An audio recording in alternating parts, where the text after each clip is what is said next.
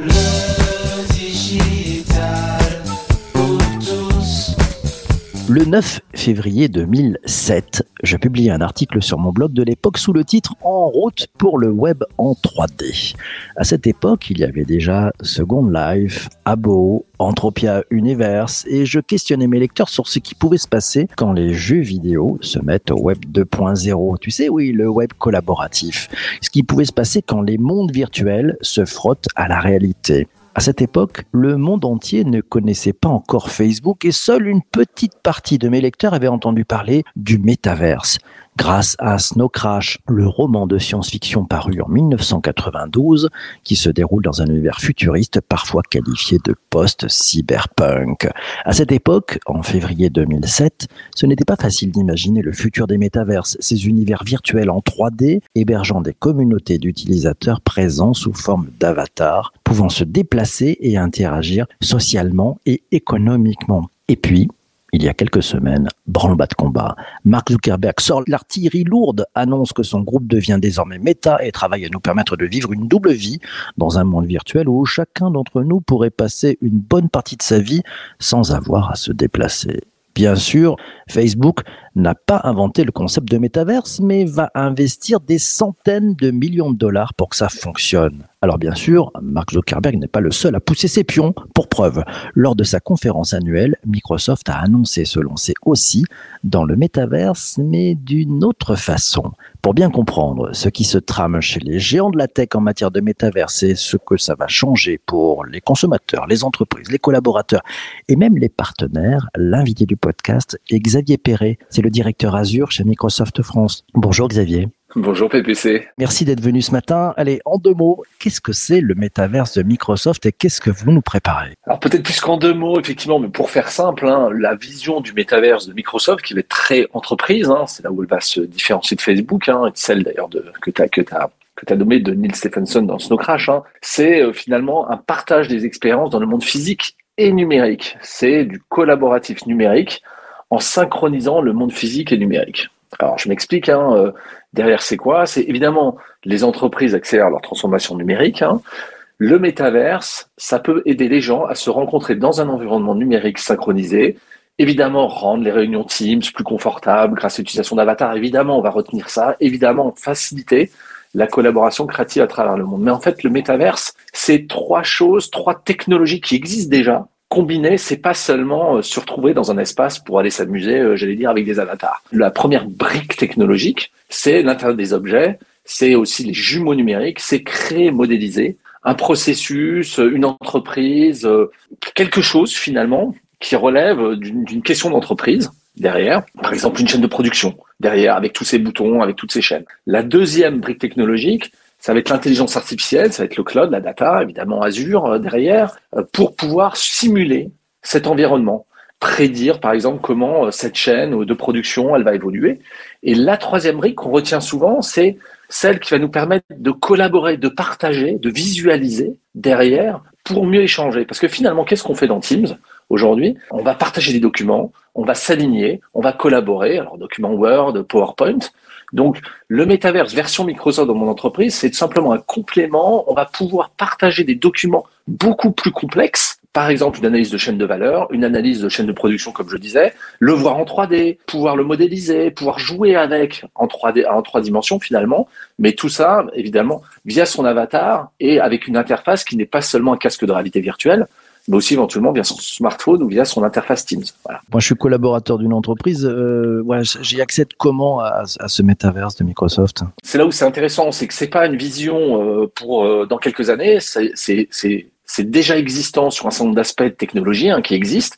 Et puis la partie qui est qu'on appelle Microsoft Mesh, hein, qui est la partie où je crée un espace voilà, virtuel, une salle de réunion nouvelle qui serait brandée avec ton entreprise et dans lequel je vais mettre un avatar, c'est dans quelques semaines, dans quelques mois euh, seulement. C'est-à-dire que Microsoft Mesh existe déjà, c'est-à-dire les gens peuvent déjà créer ces environnements-là, il y a déjà des entreprises qui le font. Et puis l'intégration de la possibilité de mettre son avatar de créer son avatar. Puis je vais, on va peut-être développer ce que ça veut dire son avatar en fait dans cet espace-là. Ça va sortir mhm. sous quelques semaines, sous quelques mois. Donc on est encore au début. Euh, vous préparez plein de choses. Donc euh, Mesh, si je comprends bien, c'est une sorte de studio qui permet de de préparer en fait euh, un, univers virtuel reconstitué aux couleurs de l'entreprise, un environnement de travail qui peut donner euh, une proximité en fait aux collaborateurs, une impression de dire bon, on est, on est bien chez nous, c'est ça le principe? Ouais, et surtout des possibilités d'un espace de collaboration. Je pense que c'est là où c'est intéressant. Encore une fois, Teams, c'est un complément d'abord des réunions physiques. Il hein, faut le remettre en perspective, si on l'a pas vécu comme ça totalement depuis deux ans. Et donc, c'est retrouver un espace dans lequel on peut collaborer. Alors évidemment, avoir une expérience euh, digitale qui vient, qui vient ressembler le plus possible au monde physique, c'est-à-dire avec un avatar qui va pouvoir repérer euh, à via l'intonation de voix si euh, finalement on est content, si on est désengagé, si ça va bien, pouvoir interagir derrière et surtout pouvoir échanger entre guillemets des documents qui sont plus complexes par nature et ça tombe bien parce que dans un environnement 3D comme ça, dans ce monde-là, d'une salle de réunion, bah, je vais pouvoir faire beaucoup plus de choses de façon beaucoup plus simple que, euh, j'allais dire, un PowerPoint ou éventuellement une, visualisation data comme je peux l'avoir aujourd'hui à plat, euh, un graphe Excel par exemple. Alors la 3D, ça va ramener plus de proximité, c'est un peu ça l'enjeu qui est derrière C'est pas seulement, je crois qu'il y a une vraie, un vrai sujet de retrouver une expérience immersive mais en digital. Chose qu'on a j'allais dire compensé probablement ces dernières années avec euh, en partie l'usage de la vidéo. On l'a vu, on n'était pas forcément à l'aise dans l'usage de la vidéo euh, historiquement, euh, forcément, en tout cas dans l'usage tous les jours. Et puis on s'est aperçu que finalement, voilà, c'était bien utile dans ces périodes de confinement. On n'avait pas vu des gens depuis très longtemps.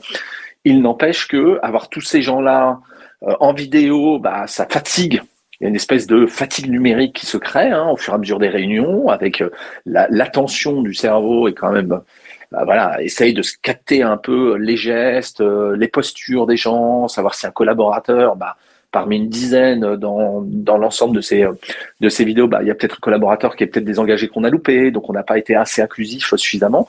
Bah, voilà, le métaverse et les applications métaverse B2B, hein, parce qu'on va être vraiment dans ce horizon B2B, c'est, c'est, c'est pouvoir retrouver finalement cette proximité ou cet engagement derrière, encore une fois, comme un complément de tout ce qu'on fait par ailleurs. Donc il ne s'agit pas non plus de se dire le métavers, ça sera pour toutes les réunions, ça sera pour tout le temps, ça sera pour des réunions qui correspondent à ces moments-là, soit parce que on a besoin, comme je le disais, bah, de créer, enfin voilà, d'échanger, de, collaborer sur des choses complexes, en trois dimensions par exemple, ou autres, soit parce qu'on a envie tout simplement de se retrouver, mais on ne peut pas le faire parce qu'on est sur des sites distants où on ne peut pas se déplacer. Et donc là, on va vouloir euh, finalement euh, rencontrer des gens différemment. Certes, ça ne compensera pas euh, le monde physique, mais quelque part, ça vient s'en rapprocher. Et c'est une expérience, puisque ce, ce, ce, ce Teams et ces avatars ont été testés largement, en fait. Hein. C'est pour ça que je, je disais que c'est déjà existant. Hein. C'était testé par Accenture, en fait, pour mmh. l'onboarding des nouveaux collaborateurs. C'est-à-dire pour se faire rencontrer dans des séances d'onboarding, finalement, un certain nombre de collaborateurs à travers le monde, chose qu'ils n'auraient pas pu faire de toute façon, et encore moins avec euh, les conditions qu'on connaît sanitaires depuis, depuis des mois. Euh, juste pour comprendre comment ça fonctionne, parce qu'on on a vu passer des images, on voit euh, mm. des Teams avec des collaborateurs comme on les voit aujourd'hui dans un Teams, et puis certains qui ont un, personnage, un avatar en 3D. Bon, c'est un monde hybride où, il faut être dans le métaverse euh, d'un côté, où finalement vous arrivez à mixer les différents univers Comment ça marche? Comment ça marche simplement, puisqu'on passera par Teams ou par d'autres applications hein, d'ailleurs, mais en tout cas ce qui va être lancé, c'est via Teams effectivement pour créer son avatar. Ce qui est important, c'est que son avatar il est synchronisé avec soi-même. C'est-à-dire que comme c'est pour ça que la synchro, le partie expérience monde physique et numérique, il est important. C'est que l'idée, c'est vraiment que cet avatar soit un prolongement numérique de finalement de soi-même. Et donc, quand on va parler cet avatar-là dans cet environnement 3D créé par Teams, bah, il va parler. Si je me rapproche d'un autre avatar, bah, le niveau sonore va évoluer au fur et à mesure où je me rapproche. Les expressions de cet avatar vont être proches ou devinées mes expressions, on va dire, par rapport à la tonalité de l'audio derrière pour reconstituer le plus possible une expérience finalement en numérique, mais de convivialité, de proximité, etc. Et donc, je pourrais visualiser cette expérience bah, depuis Teams directement, c'est-à-dire depuis mon PC. J'ai pas besoin d'un casque, m'équiper d'un casque, depuis mon mobile aussi, hein, Teams sur mobile, et éventuellement depuis un casque de réalité mixte, comme on trouve, ça s'appelle HoloLens hein, chez Microsoft, qui permet une surimpression de cet environnement éventuellement dans un espace. Voilà. Mais ce qui est important du coup, c'est l'accessibilité de ça. C'est-à-dire que euh, bah, dans Teams demain, je vais pouvoir le retrouver directement, certes avec une expérience via mon PC, mais quelque part, ça va déjà pouvoir avoir une nouvelle expérience que celle d'aujourd'hui euh, qui convient, qui convient, mais pour d'autres moments, on va dire, quand je suis en vidéo, quand je suis en audio, simplement euh, en meeting collaboratif. Donc ça veut dire qu'on va avoir donc euh, des collaborateurs qu'on va voir en 2D, d'autres qu'on va voir en avatar. ça veut dire que derrière les avatars peuvent demain se cacher des, des robots? On pourrait imaginer effectivement qu'il y ait euh, des, euh, des entités, des robots, effectivement, comme on trouve des chatbots sur, euh, sur Teams ou sur d'autres plateformes derrière qui vont faire qui vont faire des actions spécifiques, par exemple d'accueil de, de, ces avatars. Enfin, on peut imaginer plein de choses dans le monde entreprise appliquées au monde avatar qui existent déjà aujourd'hui en mode chatbot finalement like. Dans le monde Teams, ouais, c'est là où ça peut devenir assez intéressant puisqu'on va développer de nouvelles applications. Les premières applications qu'on voit, c'est souvent d'abord la, la création d'environnement. C'est-à-dire, euh, voilà, Microsoft Mesh, on peut créer vraiment, voilà, des salles de réunion, des espaces. On dit salle de réunion, mais en fait, on peut imaginer n'importe quoi, hein, une plage, ce que vous voulez. Et c'est vrai que euh, toutes les entreprises euh, ou toutes les startups, d'ailleurs, qui ont construit des applications d'entreprise pour automatiser un certain nombre de processus, bah, ça va pouvoir aussi se transférer effectivement dans, dans, dans Microsoft Mesh ou dans, dans ce monde de métavers. Quels sont les, principaux challenges que, vous rencontrez au sein de Microsoft pour euh, développer et mettre en place ce, ce métavers Il y a des challenges techniques, je me doute, mais est-ce qu'il y a des challenges aussi humains? Ouais, alors c'est surtout, c'est surtout des challenges humains. C'est-à-dire qu'on part vraiment de l'idée qui est euh, comment on complète une expérience qui n'est pas qui ne sera jamais d'ailleurs totalement satisfaisante sur Teams, une expérience de collaboration, qui ne peut pas être la même expérience qu'une expérience en physique ou une réunion physique. Donc, c'est à la fin de l'histoire, c'est la réunion physique et le finalement le summum. Donc, comment on fait pour s'approcher au plus ou permettre des choses qui viennent compléter cette expérience physique? Donc, le challenge, il est là. Hein. Il part de cette idée-là derrière. Il part pas de je vais créer un monde virtuel et puis je vais y mettre tout dedans et puis euh, tout se passera là-dedans. Il part du coup, du coup de comment je vais pouvoir finalement, et je vais avoir envie de euh, personnaliser mon avatar, de le, de, le rendre expressif pour permettre une forme d'engagement et de collaboration qui est peut-être pas la même aujourd'hui. En tout cas, on n'y arrive pas jusqu'au bout dans, Teams ou dans, voilà ce, type de plateforme de collaboration. Technologiquement, les technologies existent. Je l'ai dit, elles existent parce que le cloud existe. On peut trouver plein de choses autour de l'analytics, de l'intelligence artificielle pour repérer selon la tonalité de la voix finalement si vous êtes content, pas content, etc. Donc on peut facilement l'associer euh, voilà à son avatar, à sa forme, etc. Le vrai challenge, c'est comment les gens vont l'utiliser derrière avec des métiers qui peuvent être différents. Des, gens qui sont plutôt au niveau de métiers d'ingénieur, on va dire. Là, il y a une vraie naturellement collaboration qui se crée parce que là, on peut être sur des modèles physiques 3D, on peut être sur l'ingénierie, on peut être sur des choses. La question, c'est comment ça marche pour ce qu'on appelle les first line workers. Hein. Les first line workers, c'est les gens qui sont au front, par exemple dans des call centers, des choses comme ça, comment cette technologie peut être utile. Là, il y a encore plein de choses à faire derrière. Prends une question, c'est celle de Vincent.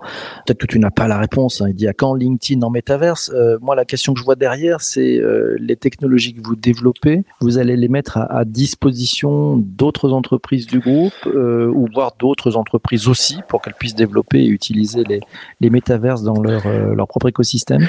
C'est là où c'est, euh, j'allais dire, euh, assez simple la posture ou la position de Microsoft qui est fournir des briques technologiques à des entreprises ou à des partenaires, à des entités derrière. Donc toutes les briques dont je parle sont décomposables et surtout il y a des briques open source. La brique, par exemple, pour créer des jumeaux numériques, elle est avec des modèles, ontologiques, elle est complètement euh, sur des modèles qui sont en mode open source pour permettre à n'importe qui de pouvoir créer des modèles et surtout que ces modèles soient réutilisables éventuellement dans des écosystèmes, dans plusieurs entreprises. Donc, à la fin, la vision du métaverse et des applications métaverse d'entreprise de Microsoft, c'est vraiment le mettre à disposition du plus grand nombre, de plus grandes entreprises. Donc, ce soit évidemment les entités du groupe Microsoft, hein, euh, on peut parler de LinkedIn, on peut parler de GitHub aussi, hein, qui appartient à Microsoft, assez naturellement, mais aussi voilà, tous les entreprises ou les partenaires qui veulent créer, qui se posent ces questions de collaboration au sein d'environnement numérique derrière. Donc c'est vraiment cet esprit-là. On cherche pas à recréer un méta, euh, en l'occurrence monde entreprise, qui serait dans une enceinte microsoftienne. Pas du tout.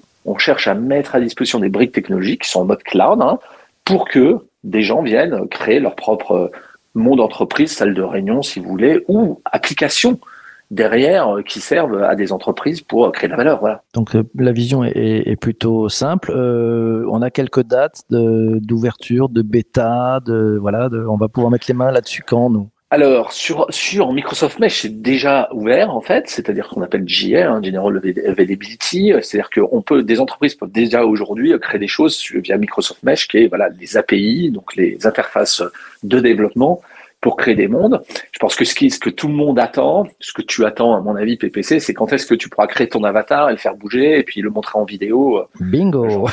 voilà, je pense que tout le monde attend ce côté voilà, ludique, on va dire. Ça, c'est aujourd'hui en mode euh, private preview. Elle va sortir sous Teams sous quelques mois. On a dit début 2022, euh, euh, en gros. Donc c'est vraiment demain finalement. Mais encore une fois, c'est tout ce que ça permet derrière. Parce qu'une fois qu'on est en salle de réunion virtuelle, c'est super. Mais voilà, on a fait coucou, tout le monde a dit ah super. Il y en a un qui vole peut-être, je sais pas s'il y aura cette option-là. Bon, voilà. Et puis cinq minutes après, il n'y a plus rien c'est pour ça que c'est pas ça qui compte. C'est ensuite comment les documents, les façons de collaborer à l'intérieur vont être possibles. Et là, on va avoir des réunions productives derrière. Mais effectivement, je pense que tout le monde attend de pouvoir créer son avatar et pouvoir jouer avec. Et je pense que les premières réunions euh, euh Mesh et Teams vont être probablement comme ça. C'est Sanjay qui nous dit tiens, j'ai peur que l'adoption des métavers soit encore plus long que le, temps mis pour le, la blockchain. tu vois ça comment toi? Je, je, mais je sais pas dire. Je crois pas. Euh, alors, L'idée, c'est pas que le métavers et la vision que je porte là, un peu entreprise, soit encore une fois 100% des réunions. Donc, on cherche pas, c'est un complément sur des typologies de réunions. Quand Teams est passé de après les 40 millions, je crois, à 140 millions là, avec euh, voilà l'effet aussi euh, voilà du remote euh, derrière du télétravail, etc. Voilà, je ne présage pas de la façon dont ça va être adapté. Ce qui est sûr, c'est que ça correspond à un vrai besoin de collaboration. Donc je suis et ça va dépendre des métiers derrière. Voilà. Après, on fera jamais 100% d'usage là-dedans encore heureux. Je pense que c'est important. C'est pas la vision de Stephenson euh, dans Snow Crash d'un monde complètement déconnecté. Ça n'aurait pas d'intérêt, je pense, en tout cas encore moins dans un monde entreprise. Donc un monde euh, très connecté, euh, c'est bien. Donc il y a Antoine qui nous dit Metaverse GitHub dispo en janvier. Voilà, il savoure ça avec beaucoup de, de 2022, ouais, tout à fait, 2022, c'est bien. C'est le premier trimestre 2022 va être va être plutôt chaud si on se positionne, parce que euh, moi une question que je me pose, c'est quand on a découvert l'email, on ne nous a pas donné les bonnes pratiques. Et on a vu mm. quelques bon, allez, quelques façons d'utiliser en entreprise qui étaient un petit peu mode parapluie. Euh, je m'en copie la terre entière et, et ça crée beaucoup de bruit. Euh, il s'est passé un peu la même chose avec les réseaux sociaux euh, d'entreprise. Euh, Metaverse, vous prenez des gants, vous allez donner un petit peu de conseils pour bien s'en servir et éviter quelques dérapages ou non, vous laissez ça ouvert et puis on verra bien. Non, alors c'est un très bon point. Je pense que, euh, comme toujours, je pense qu'on est on est vigilant sur la façon dont on va utiliser euh, la technologie. C'est encore plus vrai sur l'utilisation de la technologie d'intelligence artificielle d'ailleurs. Sur ce sujet, il y a déjà des, des, entreprises qui utilisent les casques de réalité mixte euh, HoloLens. Hein. Il y a déjà des partenaires qui font des formations sur la bonne utilisation pour être productif là-dessus sur imposer par exemple des notices par-dessus quand je suis en intervention, etc. On va, on va adopter le même schéma. On le fait aussi sur Teams. Il y a des entreprises en France qui permettent d'accompagner l'utilisation, la bonne, et à la bonne utilisation et puis à l'utilisation de toutes les fonctionnalités euh, possibles. Il y a plein d'entreprises en France qui font ça et qui naturellement, je pense, vont proposer ça sur bah voilà cette évolution, en tout cas ce, ce potentiel-là métavers. Mmh. Tiens, allez, ça sera la dernière question, la question de la fin, c'est la question de Fabrice, avec beaucoup d'humour d'ailleurs. Il te dit, est-ce qu'il y aura un dress code pour les réunions dans le métaverse? Euh, Est-ce que tu as un bon, un bon tailleur virtuel à nous conseiller? Euh, Alors, je, je, je pense qu'il y aura, alors sans parler de euh, enfin, nouvelles technologies de ça, mais je pense qu'il y aura du choix, à mon avis. Euh, dans une certaine limite pour choisir son dressel. Je me suis vraiment posé déjà cette question-là. Moi, j'adorerais arriver en baggy et en voilà juste pour voir. Je suis, ça va être intéressant de voir effectivement la créativité éventuelle dans un cadre entreprise de ce qu'on peut faire dans le métavers. Ouais. Donc ça veut dire aussi qu'il va se passer un écosystème. Il y a des gens qui vont vendre des, des habits dans Metaverse, qui vont un peu comme on a vu ça dans Second Life, des gens qui qui vendaient des, des fringues, des t-shirts, des costumes. Il y aura la même chose ou pas? Je sais pas. Enfin, on peut imaginer qu'une entreprise utilise ces technologies-là euh, et puis au sein de son entreprise propose des choses brandées à son entreprise. Euh, le t-shirt de l'entreprise, etc. Elles sont pourtant le vendre hein, derrière. Mhm. C'est à la main, j'allais dire, de l'entreprise. C'est là où ça devient intéressant. Comme aujourd'hui, on peut customisé. Euh, je sais, son Teams, son Together Mode, hein, pour ceux mhm. qui connaissent, où on se revoit dans un amphi, etc. Je pense qu'on peut imaginer ça. L'idée, encore une fois, c'est pas de créer un métamonde derrière, c'est euh, que chaque euh, entreprise ou autre crée des environnements de collaboration. Et dans cet environnement de collaboration, bah oui, il y a une forme de flexibilité, on va dire, de, aussi de côté échange social qui est nécessaire. Donc c'est là où ça peut devenir intéressant, effectivement, ce qu'on peut faire de façon ludique. Et alors juste, euh, ça sera la dernière question parce que c'est très gourmand quand on ouvre tout ça. Les, les, personnes qui vont travailler sur Mesh, c'est plutôt les, les directions qui ont en charge de l'environnement de travail, c'est les directions de la communication, c'est un peu, un peu tout ça. Comment ça va se passer? Bah, je sais pas, mais c'est une très bonne question. ce qu'on voit, ce qu'on voit les gens, les premières personnes interrogées, on l'a vu sur Accenture, en fait, le cas Accenture que j'ai cité, c'est des DRH, effectivement, c'est un sujet de collaboration d'abord.